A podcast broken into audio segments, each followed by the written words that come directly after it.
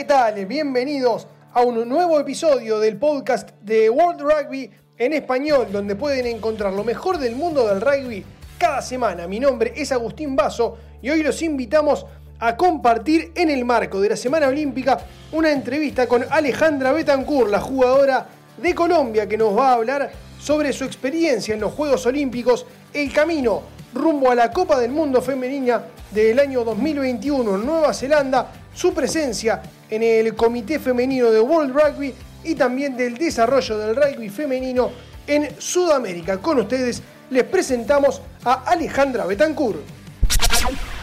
Bueno Alejandra, primero que nada darte la bienvenida, es un placer que estés aquí junto a nosotros y primero eh, con motivo de la llegada del Día Olímpico, contanos un poco eh, cómo lo ves vos eh, en esta perspectiva después de haber participado de un, de un evento tan importante. No, primero que todo un saludo a todas las personas que están aquí con nosotros y después no, fue muy, muy bonito porque pues pasamos por Río, pero justo ayer al ver las publicaciones, claro, te animas y empiezas a buscar en el móvil y a devolverte años y buscar todas las fotos que tomaste en Río, en justo es entre agosto 1 y agosto 8 del 2016. Y no el corazón se te, se te pone a vibrar de una forma. Encontré uno de los videos más bonitos que encontré, era cuando estábamos a punto de salir al desfile y iban a nombrar a Colombia. Y, y vernos allí toda la delegación para ir al desfile, no, una locura, una locura la verdad justamente todos eh, los que participan, más allá del rugby, todos los que participan de, los Juegos Olímpicos, hablan de ese particularmente como un momento muy especial, muy, muy emotivo. ¿Qué significa justamente eh, representar a tu país en una instancia tan importante? ¿Y cómo es justamente el desfile inaugural, donde obviamente desfilan todos los, países participantes eh, y donde está la, la elite de cada una de las disciplinas de, todo el mundo, de, cada, de cada deporte? Sí, es, es realmente vibrante ese momento cuando vemos el abanderado y, y, y tú a veces también te sorprendes o quieres ver quién es el abanderado de cada país. Entonces, claro, cuando ves el abanderado y empiezas, ah, no, esta es tal persona, y, y no solo es el abanderado, cuando ves la vestimenta que usa cada delegación, entonces tú también empiezas como a ver las comparaciones y uno no se imagina que estaba en aquel lugar hasta que empieza a ver toda la gente de África, la gente, o sea, cuando es todos los continentes juntos, wow, tú dices, rayos, estamos todos aquí en un estadio eh, queriendo lo mismo, pero mostrando de dónde venimos. Entonces, la verdad es, es, muy, muy, muy emocionante. O sea, creo que es de las cosas que vale la pena ir y ver, porque no solamente es la vestimenta, también son los sonidos. O sea, el, la música ambientada al país. Es, es muy bonito, es muy, muy, muy bonito. Y ¿qué te digo? No, no, yo creo que es de los momentos más maravillosos que, viví en Río, la verdad. ¿Y cómo lo vivieron dentro de la, delegación de Colombia, ese momento del desfile, el ir recorriendo los rincones del estadio, los juegos de luces, el público, lo decía vos, el tema del sonido ambiente, eh, la música, debe ser algo muy, muy especial, ¿no? Sí, sobre todo que nosotros, pues, si ven si ven nuestra vestimenta, pues tenemos el sombrero volteado que es tan típico de Colombia. Entonces, claro, uno esperando a que colocaran música acorde para poder bolear el sombrero, para poder mover las faldas, porque llevábamos en ese caso faldas, los chicos, o sea, para cada uno poder mostrar de dónde viene, porque al final representamos un país, pero representamos diferentes departamentos, en el caso pues, de Argentina, diferentes provincias.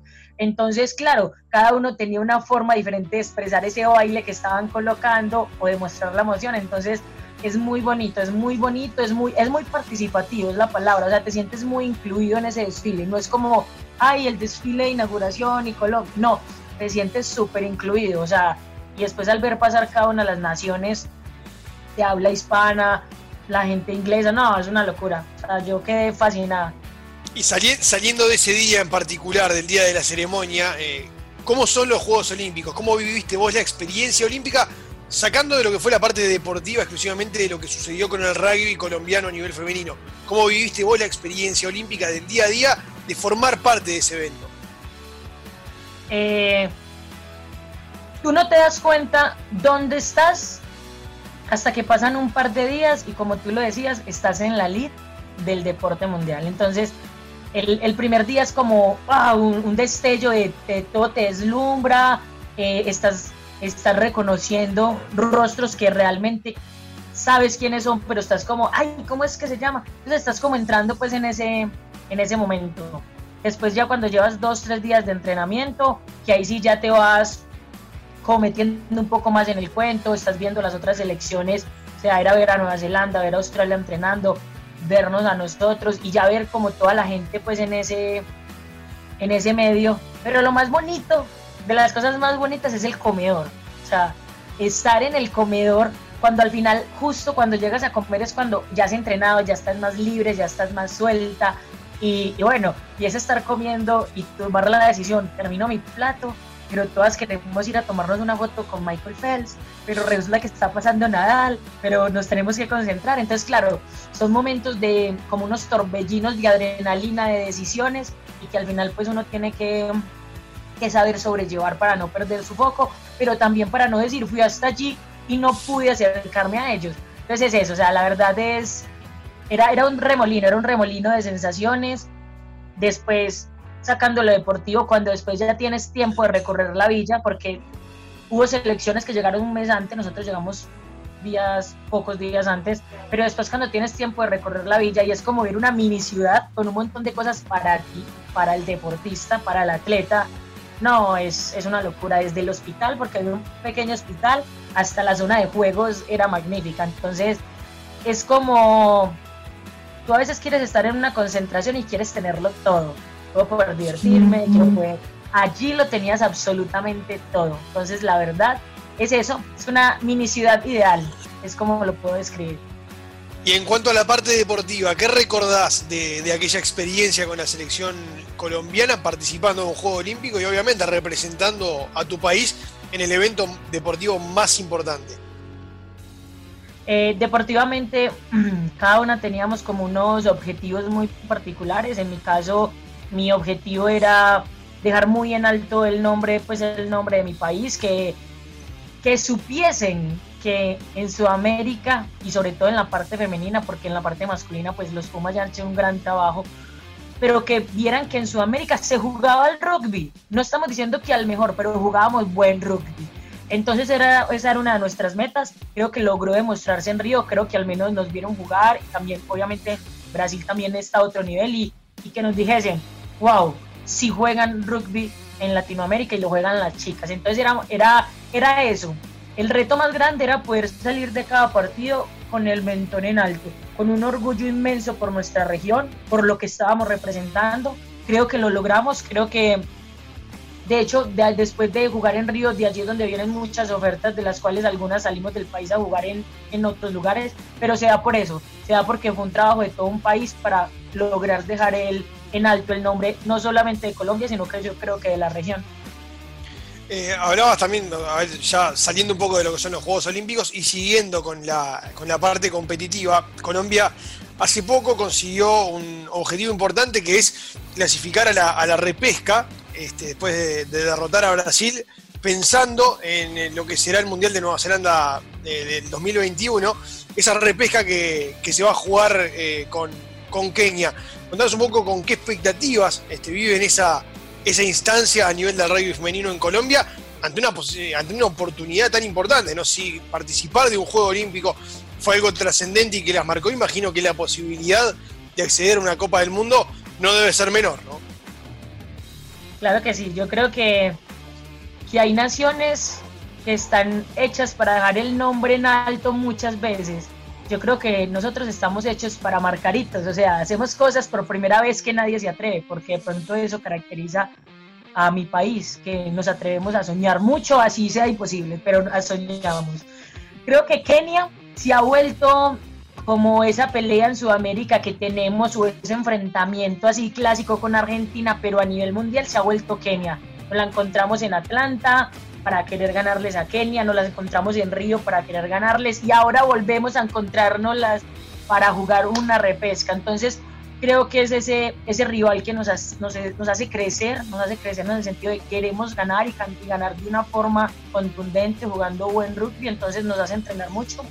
En Colombia, si el rugby ya venía creciendo, el, el sueño mundial hace que haya todavía muchas más chicas que haya más permanencia, porque la gente sabe que si no es 2021, pues seguimos trabajando para 2025, porque eso es una de las cosas que se está haciendo pues desde, desde Sudamérica, trabajando porque permanezca ese cupo abierto o, esa, o ese camino a, al Mundial. Entonces, la verdad, creo que nos mantiene muy, muy en alto Kenia, porque es un rival al que no le hemos ganado hasta el día de hoy, pero el día que le ganemos, espero nunca más volvamos a perder. O sea, es, es como de, si pasas este, este, este que este escalón, este escalón, exacto. Nunca más. Sí, entonces bueno, es más o menos lo que se está viendo aquí. Si lo ven en redes, todas las chicas estamos entrenando, todo el mundo sigue entrenando en mira a ese partido porque no paramos, no paramos, la verdad. Hoy te toca integrar el, comité femenino de World Rugby, algo que evidentemente resulta muy importante y sobre todo también tener una, representante eh, colombiana dentro de, este organismo. ¿Qué significa para vos eh, este, este privilegio? La verdad, en el momento que entré al comité femenino me sentí muy halagada, me sentí muy incluida. Por primera vez sentí que desde, desde World Rugby estaban incluyendo por lo menos a las naciones emergentes, las más pequeñas, porque eso somos, o sea, somos una nación emergente muy pequeñita, pero que de pronto tenemos ideas locas que a veces funcionan. Entonces, claro, me sentí con muy buena inclusión, la verdad. Vení, llevamos trabajando todo este tiempo con muy buenos proyectos, arrasando con las metas. Lo más importante que les puedo contar a todos los de habla hispana es que venimos trabajando mucho, mucho por el desarrollo del rugby femenino en todo el mundo y en el caso particular en el plan de competencia 2022-2025, que es el camino al siguiente mundial. Y la mejor noticia es que en ese plan ya está Sudamérica, o sea, ya, ya estamos allí. No es un de pronto, sino que logramos esa inclusión de nuestra región. Entonces, muy contenta, muy contenta de que al final tenemos una voz muy similar a la que puede tener la gente de Norteamérica, la que está teniendo las chicas de, Inglaterra, y nos están escuchando. Y yo creo que eso se debe gracias al trabajo que está haciendo toda la región por el rugby en general, no vamos a hablar femenino, masculino, sino por el rugby en general. Entonces, creo que es, vamos a hacer un poquito de donde vengo. Enhorabuena, ya que estoy, he venido de España, entonces enhorabuena por el trabajo de todos, todos los que siguen empujando este Scrum desde nuestra región. ¿Cómo has visto el, desarrollo y el crecimiento del rugby en, la región? Recién un poco hablabas eh, sobre eso, del empuje, que, el empuje que está intentando tener eh, todo Sudamérica y un poco de, ese, de esa semillita que van plantando a nivel de, World Rugby. Pero como has visto, eh, el desarrollo en estos últimos años y el crecimiento del rugby, en este caso femenino, en Sudamérica. No, el crecimiento viene totalmente exponencial. Cada año tenemos muchas más competencias eh, este año era el año donde hubiésemos tenido dos competencias juveniles, tres competencias de Seven masculino, eh, masculino y femenino. El masculino va súper bien, pero el femenino por fin iba a tener tres competencias eh, a nivel regional, que eso da un gran avance. Tendríamos el tercer test más para 15, porque ya llevábamos dos. Entonces creo que realmente se están alineando el desarrollo, la competencia, y poco a poco vamos construyendo. Todos saben que la meta es que queremos llegar a algo muy parecido a lo que se ha logrado con los, con los hombres, entonces estamos siguiendo sus pasos, dejándonos ayudar, todos sumando, porque al final creo que lo que diferencia a Sudamérica del resto de las regiones es que nosotros queremos en el rugby. Y cuando queremos en el rugby quiere decir que hombres y mujeres trabajan por la misma meta. Entonces vamos allí, vamos allí en ese cambio cultural donde todos tenemos que empujar sin importar qué es. Y también da la impresión de que dentro de la región, eh, que hay también un sentimiento importante de, salir todos juntos adelante, ¿no? De empujar, digamos, a nivel colectivo para que todos puedan crecer, digamos, que no es un impulso individual de un país o de otro, sino que en general se trabaja para el crecimiento conjunto. Claro que sí, yo creo que desde, desde Argentina, desde, desde los Pumas que vienen dejando tan en alto el nombre de nuestra región, lo que hace para nosotros es hacernos soñar yo creo que nosotros cuando vamos a un mundial, toda la región está apoyando a los Pumas y bueno, y, después estamos apoyando a Uruguay y ya sale una nueva carta que es que va a ingresar otro equipo más. Entonces yo creo que la región cada vez se siente más incluida en el sentido de que sí estamos trabajando por todos. y se evidencia con, con hechos. Miremos la Liga Sudamericana, miremos todos los challengers que se hicieron durante estos años en masculino, la oportunidad que se está dando con el femenino. Entonces, la verdad creo que indiferente de que opinen muchas personas, si nos quedamos todos en silencio y vemos los actos que están ocurriendo, creo que está haciendo algo muy positivo en la región. Alejandra, contanos un poco cómo se trabaja, digamos, eh, desde el, Comité Femenino de World Rugby, sobre todo a nivel eh, organizacional, en las dos patas, digamos, que tiene hoy en día el, rugby femenino en cuanto al crecimiento, la parte competitiva y sobre todo también la parte de captación, de que el deporte vaya creciendo, eh, sobre todo desde las bases, ¿no? Vos recién hablabas de que se ha incrementado exponencialmente lo que es la cantidad de chicas jugando este, en la región y en todo el mundo, pero sobre todo también en la región, que ha crecido mucho en estos últimos años. Claro que sí, desde el Comité Femenino eh, empezamos un proyecto de becas que implica poder apoyar con proyectos de desarrollo femenino que se estén dando en la región. Actualmente en la región tenemos seis becadas con seis proyectos diferentes, donde sus proyectos unos van orientados al rugby escolar, otros van orientados a la gobernanza, o sea, a que las chicas se capaciten para poder ser mejores líderes. Después tenemos otros tipos de proyectos donde son de capacitación, poder tener no gente en la gobernanza, pero sí gente que sea capaz de desarrollar eventos de elite como mundiales, por series y que las tengamos en Sudamérica. Entonces desde World Rugby lo que estamos haciendo es dándoles esas herramientas a las mujeres que desean estar allí, cómo capacitarse. Eso ha sido todo este bloque hasta el 2020. Ahora 2020, 2023 viene un bloque para otro tipo de mujeres. Viene el bloque para la mujer entrenadora, para, para esa mujer que desea ser entrenadora de un seleccionado nacional, de un equipo de primera, y es darle esas herramientas.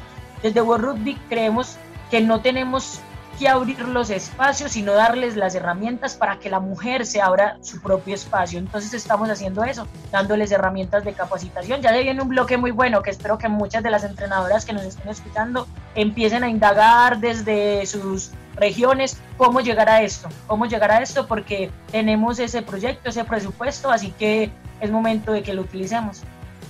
Eh, Alejandra, contanos un poco también a, modo de inspiración para aquellas chicas que quizás no juegan al rugby, pero que están escuchándote atentamente.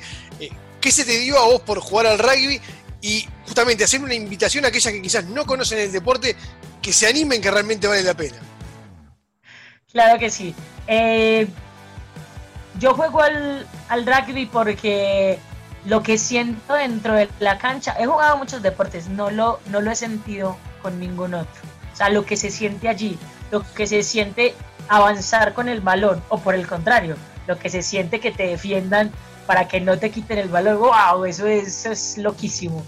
Entonces mi invitación es, si quieren probar algo nuevo, si quieren sentir un poco de adrenalina, pero lo mejor de todo, si quieren tener una familia sin que sus apellidos sean iguales, si quieres empezar a disfrutar lo que es entregarle al otro, nadie sabe qué es lo más, que es tan lindo como hacer un tercer tiempo para el sub 8 de tu club. O sea, y, eso es el rugby, eso es el rugby. Y todo un sábado nos vamos y hacemos el tercer tiempo y después vamos a jugar o vemos el equipo de primera. Entonces es invitarlas a eso. Eh, esto nos da un sentido de vida, esto nos llena de un montón de emociones, pero sobre todo nos llena de amigos. Eh, yo he viajado por el mundo, pero solo cuando dices que vas por el rugby, las puertas se abren, sale gente, sale solo hay sonrisas. Entonces es invitarlos a eso, a este mundo de felicidad, que se lo podemos garantizar. No va a ser fácil porque hay que luchar, hay que trabajar, hay que ser disciplinadas, pero da mucha felicidad, da mucha fraternidad. Entonces es invitar un poquito a toda la gente de mi región a, a eso, a probar. Yo sé que si prueban se quedan, así que las invito a probar. Hasta aquí llegamos con este nuevo episodio del podcast de World Rugby en español con la palabra de Alejandra Betancourt en el marco de la Semana Olímpica. Nosotros nos despedimos y los invitamos a seguirnos eh, en todas las plataformas digitales de World Rugby en la web world.rugby en Twitter y en Instagram World Rugby-es en Facebook y en YouTube World Rugby y también en Spotify y en iTunes de World Rugby Podcast. Nos reencontramos la próxima semana. Chau chau.